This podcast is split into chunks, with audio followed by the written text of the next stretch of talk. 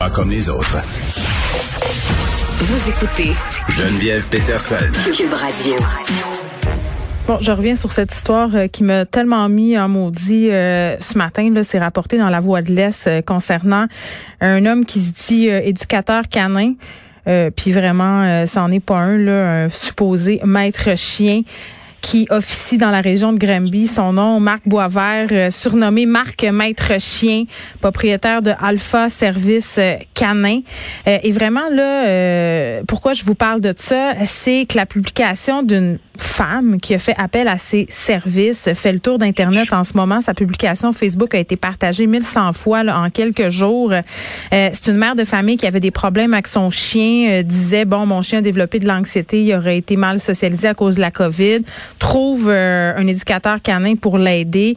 Marc Boisvert lui fait confiance. Euh, le gars, il dit, écoute, euh, je pense que ça serait mieux que j'amène ton chien en pension éducative.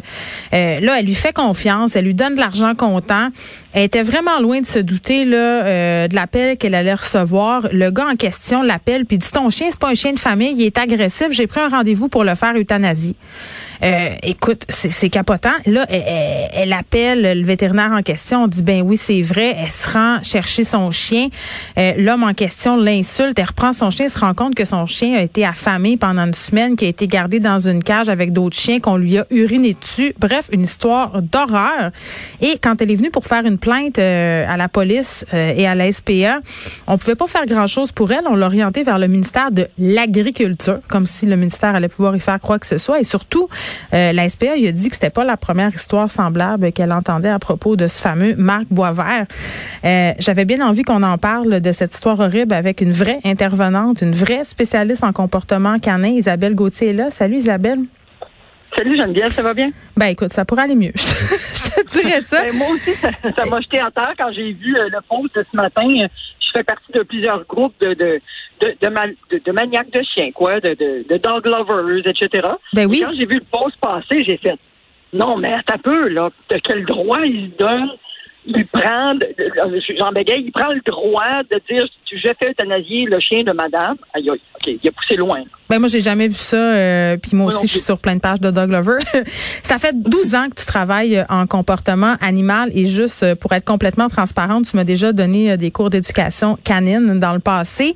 Mm-hmm. c'est d'ailleurs la raison pour laquelle je voulais te parler aujourd'hui parce que tu sais, euh, c'est difficile pour le public là, quand on a des problèmes avec nos animaux de s'y retrouver parce que bon, euh, tu sais, il y a eu toute la mode des César Milan et tout ça là, qui, qui, ont, si on veut, ont mis les éducateurs canins sur la map là, parfois euh, pour le meilleur, parfois pour le pire. Mais je veux qu'on essaye de se démêler. Là. Premièrement, tu sais, l'expression maître chien, le nom alpha service canin. Tu as tout le temps cette idée de domination. Là, on peut-tu avoir l'heure juste sur cette idée de chef de meute et d'alpha quand on parle d'éducation canine, s'il vous plaît?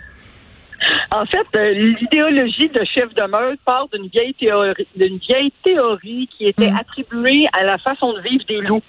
Euh, donc, on disait que l'alpha était le plus fort, c'est lui qui dominait les autres. Euh, puis que par la force, autrement dit, par, par la, force, la, la, coercion, toute technique violente est justifiée à travers ça.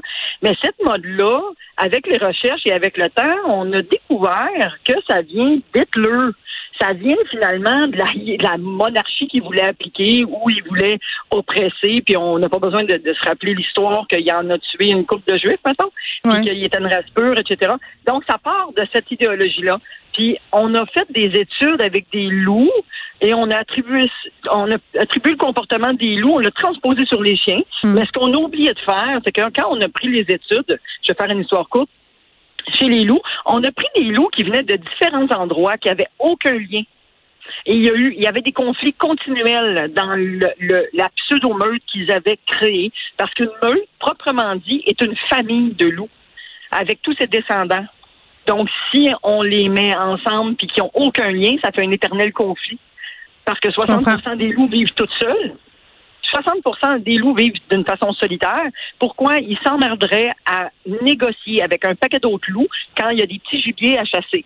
Alors que dans d'autres endroits géographiquement parlant, il y a juste des gros gibiers. Alors, on n'a pas le choix de s'accommoder des autres puis de chasser en stratégie. Donc, c'est complètement rationnel. Ce qui fait que euh, l'idée d'être un alpha part de là. OK, mais nous, on n'élève pas des loups, là, on élève des chiens. Tout à fait. Le canis lupus familiaris est une, variété de canidés qui s'est modifié génétiquement par le temps parce qu'il s'est approché de l'humain, puis par le fait qu'il y avait moins de réflexes de défense, ça a mm. changé beaucoup son aspect physiologique et comportemental. OK? Euh, et, non, ce ne sont pas des loups. Ce sont des chiens. Ce sont des canis lupus familiaris. Oui, puis là, euh, Isabelle, si je vais sur le site de Alpha Service Canin. Là, bon, évidemment, moi, à cause du nom, j'aurais pas eu tendance à me tourner euh, vers ce centre-là. Mais mettons que j'ai pas de connaissances, je suis monsieur, madame, tout le monde. Là, tu vois, sur ce site-là, je, dois avouer que je me serais fait pogner. C'est marqué, notre méthode est simple, axée sur le renforcement positif, sans violence, basée sur les dernières techniques de dressage canin, sur l'esprit de meute des chiens. Là, encore là, il y a le mot dressage, j'aurais peut-être tiqué. Mais ça a pas l'air, tu sais, ça a l'air d'être une bonne affaire, là. Puis on nous parle de pension rééducative euh, où tu peux envoyer ton chien puis il règle tous tes problèmes. Ça, ça a l'air miraculeux. Ben voilà. Le problème, c'est que les gens, ils sont souvent pris dans le tourbillon de la vie, ils sont pressés, ils ont un besoin immédiat, mm. puis ils vont faire confiance à quelqu'un qui a un beau charisme, une belle façon de se présenter. Euh, je dis pas que j'ai pas de charisme pour autant, mais ce que je veux dire, c'est que tout le monde utilise le mot R+ à toutes les sauces, Mais on peut on peut donner un biscuit d'un bord puis euh, choquer de l'autre, là. Puis on peut utiliser des techniques de R+. Quand on utilise le R+, on utilise aussi le P+, le P-, le R-. Ça fait toute partie du cadran du conditionnement. Fait que les gens, ils se laissent berner parce qu'ils savent pas, premièrement. Puis deuxièmement, euh, quand on veut de l'aide pour notre chien, c'est pas en l'envoyant à l'extérieur qu'on va tout régler. Ben, en même temps, tu te dis, il va, il va donner une poule, puis après ça, quand il va revenir, il va être guéri, entre guillemets. C'est ça la pensée qu'on a. Puis les gens oublient souvent que quand le chien revient, il faut que tu continues, là. Exact. Parce que moi, j'en faisais auparavant des fois de la pension éducative, ce qui avait déjà, ce qui s'était déjà passé entre moi et toi, d'ailleurs. Oui, mon chien jappait trop. Oui, c'est ça, mais c'est un colis, tu sais. Exact. Euh, mais quand je faisais, je sais pas si tu te souviens, un, il y avait un lien de confiance installé. J'avais fait, euh, je t'avais enseigné l'ABC du langage, de l'entraînement, etc. Puis il y avait une relation de confiance qui est installée entre moi et ton chien, entre toi et moi.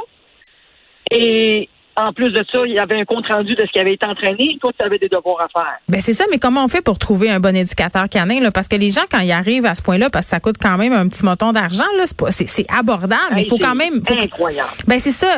il faut investir. Donc les gens sont rendus au bout, là, sont, sont tannés. Puis bien entendu, souvent quand on est rendu là, on se dit la prochaine étape, c'est que je, je le relocalise le chien, là, je le mets ailleurs. Comment on trouve un bon éducateur canin? En fait, premièrement, euh, il faut être au courant un peu de euh, des, techniques d'entraînement. Tu sais, moi, si la personne, premièrement, me parle de meute et de dominance, je décroche. Et j'en partant. Euh, si la personne, où est-ce qu'elle a pris sa formation? Cette formation-là, est-tu, euh, c'est-tu basée sur, euh, je veux pas nommer de nom parce que je suis pas là pour discréditer, discréditer quiconque. Mais si ces formations-là sont tout le temps avec euh, euh, de la correction, de l'oppression, ben on décroche. Euh, si c'est des techniques qui, lui, le gars, il dit scientifiquement reconnu, hmm. mais en même temps, il t'empêche de visiter son chenil. Oui, parce qu'il voulait pas que la dame ait le visiter. Donc, c'est toutes sortes de petits signaux comme ça euh, qui devraient nous alerter. Moi, je suis éleveur maintenant de berger belge, en plus du métier que je fais. Et moi, si je veux m'acheter un chiot, parce que je veux l'intégrer dans mon élevage, puis que l'éleveur me dit que je peux pas aller voir ses chiens pour X raison, ben c'est bien de valeur, j'irai pas l'acheter. Je comprends. C'est, le même principe. Puis moi, mon, mon, bébé humain, parce que j'en ai eu trois bébés humains, euh, quand j'allais chez le médecin avec, là, je rentrais avec le petit. Je ne le laissais pas partir avec n'importe qui. Mais c'est pareil avec mon chien. Moi, je pars de ce principe-là. Il est sous ma charge, il est sous ma responsabilité. Hmm je dois visiter. Tu veux pas que je visite? Je suis certaine qu'il y a d'autres éducateurs canins ailleurs. Bon, donc, euh, comme il y a plusieurs, Il y a plusieurs groupes aussi. Là, il y a le RQEX, je crois, là, qui sont un rassemblement d'éducateurs canins éthiques avec un paquet de, connaissances, etc. Ça peut être un, bon outil pour savoir si c'est un bon éducateur canin. Et euh, votre vétérinaire peut aussi euh, en guillemets, être une, bonne référence. Les vétérinaires sont de plus en plus euh, à la fine pointe des nouvelles façons de faire avec les chiens, sont de plus sensibles à l'état du chien, à, son état émotionnel. Donc, euh, on revient toujours à ça, Isabelle, de faire ses devoirs, de se renseigner, puis pas besoin d'aller chercher très très loin là pour savoir que le renforcement positif, ça donne de très très bons résultats. Isabelle Gauthier, merci de nous avoir parlé, qui est intervenante spécialiste en comportement canin. Puis je le disais tantôt, cette dame là, là qui a vécu une histoire d'horreur avec son chien, ce je, vais cet imposteur euh, Marc Boisvert euh, qui a le centre Alpha Service Canin. Euh, moi, ça me jette à terre. Là, tu contactes la police de Granby, ils peuvent pas faire grand chose. Contacte le SPA des cantons, peuvent pas faire grand chose. On nous réserve, on nous oriente encore pardon, vers le ministère de l'Agriculture, des Pêcheries, de l'Alimentation. Pensez-vous qu'ils n'ont pas d'autre chose à faire que de gérer la cruauté animale? C'est pas de eux que ça devrait relever, cette histoire-là. Donnez ça à quelqu'un de compétent qui a les ressources nécessaires euh, pour mener des enquêtes et pour sévir.